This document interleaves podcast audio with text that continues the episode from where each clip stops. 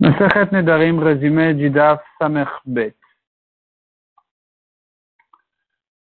Un homme qui fait Neder jusqu'à la saison des figues, jusqu'à ce que se termine la saison des figues, eh bien, dès qu'on a terminé de ranger la majorité des couteaux qui servent au gâteau de figues, c'est que la saison s'est terminée, dorénavant, le Neder s'est terminé. D'ailleurs, à partir de ce moment-là, un homme a le droit de rentrer dans les dans les champs pour se servir des figues de propriété privée, il n'y a pas de problème de gazelle. Et il est pas tout pour la même raison aussi du maaser. Puisque c'est esker, il est pas tout des prélèvements du maaser. La Gemara raconte sur Rabbi Rabbi Rabbi qui sont rentrés, euh, qui, qui, se sont retrouvés quelque part, une fois que la majorité donc des, des couteaux des figues ont déjà été rangés, Rabbi s'est permis de se servir des figues alors que Rabbi Rabbi s'en privait. Et le propriétaire est arrivé, il leur a dit, mais pourquoi vous ne vous servez pas des figues les, couteaux sont déjà rangés. Et malgré tout, Rabbi Sib Rabuda n'en mangeait pas. Il a dit non, il a dit ça de mauvais cœur. Je ne peux pas me permettre d'en manger. La raconte encore sur euh, Rabbi Chama Barabi Hanina, qui est arrivé quelque part à un endroit, à un moment où la majorité des couteaux de figues ont déjà été rangés, et donc il se permettait d'en manger, alors qu'il donnait à son serveur, il ne voulait pas en manger. Il lui a dit, tu peux te permettre d'en manger. Rabbi Shmuel Rabbi aussi a dit au nom de son père, dès que la majorité des couteaux ont été rangés, c'est fini, on peut manger, il n'y a plus de problème de gazelle, ni de maaser, des figues. Et la Gemara raconte ici l'histoire de Rabbi Tarfon, qui lui aussi se servait des figues à la saison où c'était déjà permis, et le propriétaire est arrivé, il a rentré dans un sac pour le jeter au fleuve.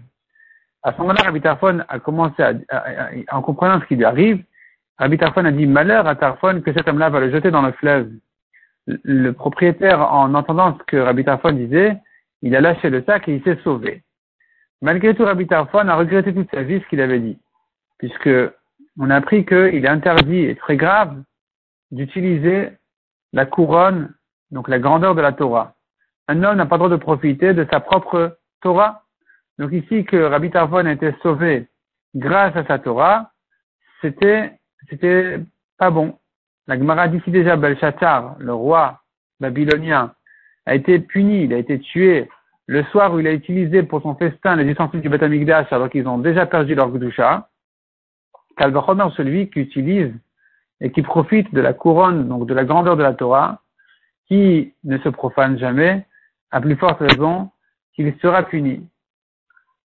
La Gemara demande, mais qu'est-ce qu'il pouvait faire? Abitarfoine, il s'est servi à des figues D'abord, on ne comprend pas pourquoi le propriétaire l'a jeté, enfin, il voulait le tuer.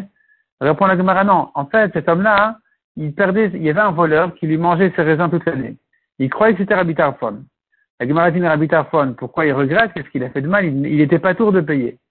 Répond la Gemara, non, il était un grand riche, il aurait dû quand même lui rembourser tout le vol, pourvu de ne pas utiliser, de ne pas profiter de la Torah. La Gemara dit encore, on apprend du Pasouk, il faut aimer Hachem, l'obéir et s'attacher à lui. C'est-à-dire qu'un homme qui doit étudier, un homme doit étudier la Torah, non pas pour en arriver à un kavod, à un honneur spécial, ni même pour sa propre parnassa, pour gagner de l'argent, pour gagner du kavod. Non, il faut les faire, les paroles, il faut étudier la Torah pour la mitzvah, pour Hachem, pour la Torah elle-même, et le kavod va de toute façon finir par arriver. La Gemara, ramène dessus quelques psukim. Et euh, elle répète encore, un homme ne doit pas profiter de la, de la, la grandeur de la Torah comme on a vu par le Kalvachomer de Belshazzar. Cependant, dit la Gemara, un homme, là on ne le connaît pas, a le droit de dire qu'il est un Talmud Chacham. Il a le droit de se faire connaître.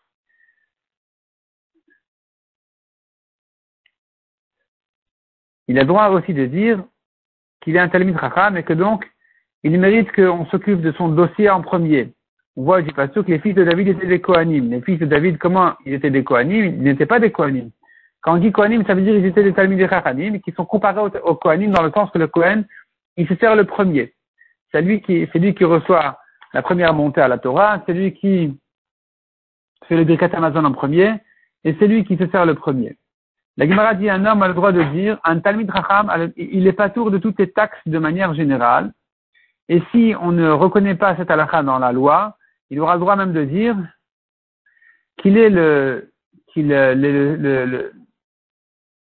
qu'il est au service des curés du feu, qui sont pturim des taxes, de manière à ne pas les payer. Tout en pensant que le feu dont il parle ici, c'est Hachem. La Gemara raconte encore sur Rabashi qui avait une forêt, il a vendu les bois à, au serveur de feu. Et donc, euh, Ravina lui a demandé, mais ils vont en faire des avérotes, ils vont en faire la Vodazara. Rabashi lui a dit, non, la majorité des bois sont utilisés pour, euh, pour s'en réchauffer ou faire un feu euh, thermique. Donc, je n'ai pas crainte au problème. Mishnah suivante. Celui qui fait un éder jusqu'à la récolte, eh bien, le neder dure jusqu'au début de la récolte de blé. Pas d'orge.